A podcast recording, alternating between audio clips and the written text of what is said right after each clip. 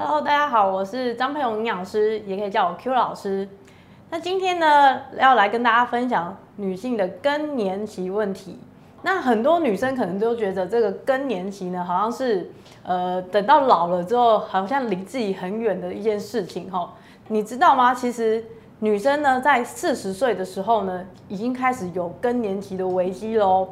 那到底要如何呢？舒缓这个更年期的不适症状，甚至说呢，调节我们的女性荷尔蒙。那甚至说有些人，哎，更年期之后容易有肥胖的问题，这些呢，其实都可以靠透过这个饮食的保养呢去改善哦。其实呢，呃，女性呢，她进入所谓的更年期呢，跟我们身体的这个女性的荷尔蒙呢息息相关。那我们身体呢分泌的荷尔蒙呢，主要有雌激素跟黄体素这两个。那当后期呃大概四十岁之后，其实有些女生她可能保养的没有很好，就会发现自己的 MC 很乱，可能哎这个月有，然后下个月又突然没有这样子。一般来说呢，我们所谓的更年前期呢，大概就是落在四十岁到五十岁这个区间。那等到呢真的完全停经之后呢，就是我们所谓的更年期。那通常这个时间点一般都在五十岁之后，就是看每个人的状况。那像更年期的症状，我们一般临床上最常看到就是呃可能睡眠的部分，就是他晚上啊会睡不好。那像是热潮红，觉得身体很不舒服。那还有像是一些比较常看到的，就是呃比较容易累啊，然后记忆力衰退，甚至还有一些脾气比较暴躁的问题。那另外呢，其实像是泌尿道方面呢，也容易会有像是频尿的问题，甚至呃因为它的雌激素减少嘛，所以其实其实会有阴道干涉的一些问题哈。那甚至说分泌物变多啊，哈等等，这些都是呃比较常看到的一些症状。那刚刚呢，其实有提到说更年期我们分成前期跟更年期后嘛，这样子。那前期呢，其实就是刚才提到的那些可能热潮红啊，或者是夜间盗汗这些可能睡眠不好的等等吼，还有像是脾气暴躁的这些症状。那其实到了后期的话呢，他们的一个差别在于说，因为后期呢，我们这个时候已经完全停经了，就是你已经都没有 MC 了。所以这个时候呢，身体是等于雌激素的含量根本就没了。好，那雌激素呢，它一般来说在我们体内的一个功能，其实它可以防止这个钙质的流失。所以我们可以发现很多停经后的一些妇女呢，她容易会有骨质疏松的问题。好，这是第一个。那再来呢，就是呢，刚才提到这个阴道干涉的问题会更严重。所以呢，当它干的时候，就比较容易会有一些泌尿道感染的问题。还有一件事呢，就是这个新陈代谢呢会变差，好，所以很多人会觉得，哎，好像停经之后呢，明明饮食吃的也差不多，甚至说，哎，我吃的更少，但是呢，体重就一直往上增加，哈，那最主要的原因呢，其实就是因为身体的代谢已经开始往下掉了。首先呢，我会建议大家要摄取这个充足的彩虹蔬果，还有充足的水分。那这边呢，彩虹蔬果部分呢，其实就是各种颜色的蔬菜跟水果。那这些呢，蔬菜水果呢，有个好处就是说，它里面含有非常丰富的抗氧化的成分。那比较耳熟能详的呢，就是第一个就是维他命 C 哈。那这个维他命 C 呢，就是我们比较偏水溶性的一个抗氧化剂，像是那个新印度樱桃，然后我们常吃的一些奇异果啊，然后圣女番茄，那甚至说芭辣，它的维他命 C 的含量都蛮高的哈。那另外呢，还有其他的抗氧化物的成分，像是说花青素啊，跟这个茄红素哈，也都是帮助我们身体抗氧化很好的一个营养素。那以花青素来说，就是比较偏紫色啊，好像是蓝莓好这类型的，还有一些莓果类的哈，覆盆莓、蔓越莓。那这一类型的好处呢，除了说抗氧化这一块之外，其实对于说我们的这个泌尿道感染呢，其实都有帮助。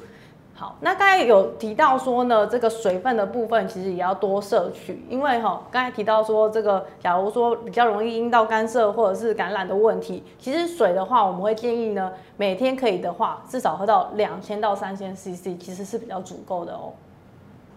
保养的第二个重点呢，其实就是可以摄取一些含有这个雌性激素的食物。那一般来说呢，雌性激素其实它是动物性的话会比较危险一点啊，所以我们在饮食上的补充呢，会建议采用植物性的。比较常听到的食物来源就是这个大豆类的制品哦，黄豆，呃，像是豆腐、豆浆啊，哈，或者豆皮哈，这些豆制品里面呢，都含有这个我们说的植物性的荷尔蒙，就是我们常听到的大豆异黄酮这个成分。第三个呢，我会建议大家要吃一些富含钙质的食物。那刚才有提到说，其实，在完全停经之后呢，我们身体是没有雌激素的保护。那这个时候呢，我们身体流失钙质的速度其实非常的惊人哦，就一下子就掉下去了。那这个时候呢？钙的补充就非常的重要。那我们一般建议钙质要怎么补充呢？其实呢，就是要靠多喝乳制品。那乳制品的部分就是像除了喝的牛奶啊，然后还有像一些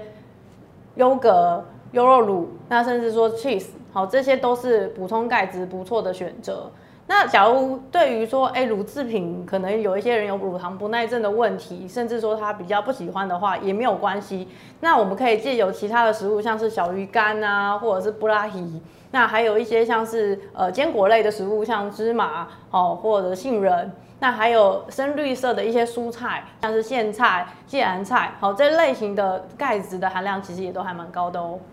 那刚才那些原则呢，假如带入我们的三餐呢，到底要该怎么吃呢？首先呢，在彩虹蔬果就是蔬果，刚才有提到份数呢，是会建议，假如你每一餐大概早午晚餐每一餐都是一到两份的量。那蔬菜跟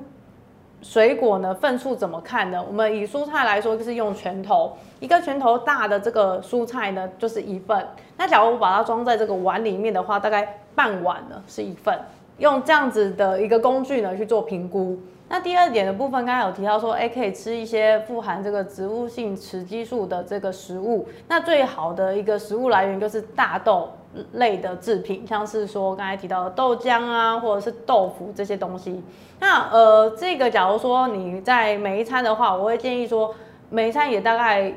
来个一到两份的这个豆制品是比较 OK 的。那这个一份的豆制品，以板豆腐来说，大概就是它上面有那个格子嘛，两两小格是一份。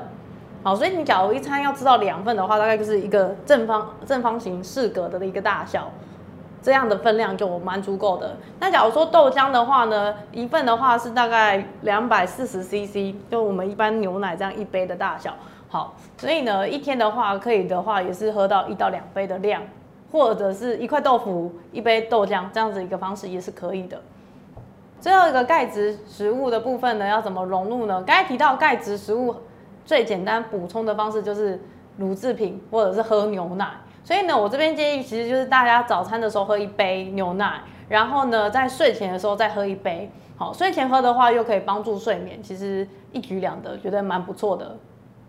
这边呢，我们建议大家要遵守这个三低呢一高的一个原则。这边的三低一高指的就是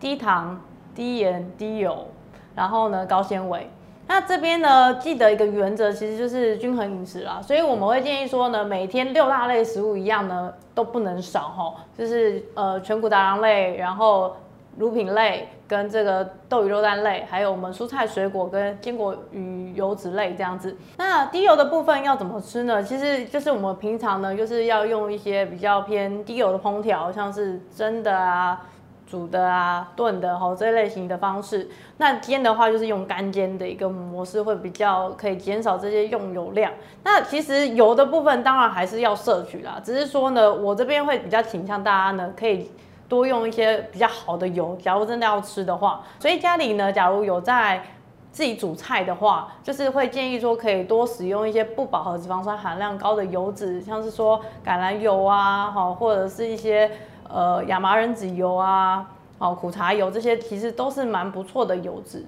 第二个部分呢，就是低盐。那低盐的话，其实呢，呃，现在大部分人其实不是因为吃太多的盐巴导致说，哎，我的钠含量太高哈。而是呢，食品吃太多哈，那其实现在食品都有一些呃隐藏版的这些添加物，其实它的钠含量很高，所以呢，这个部分就要注意，会建议大家吃原形的食物。好，那另外一个呢，当然就是你吃起来很咸的东西，这些就是比较偏高盐的食食物啦哈，所以这些在摄取上都要注意。那还有一些就是蘸酱啊。调味料啊，这些部分呢，其实呢，尽量也是要少沾。所以我们在烹调上呢，会建议大家多使用一些天然的辛香料去炒菜啊调味，像是什么葱姜蒜辣椒这些，就是蛮不错的，而且还有一些抗氧化杀菌的作用哦。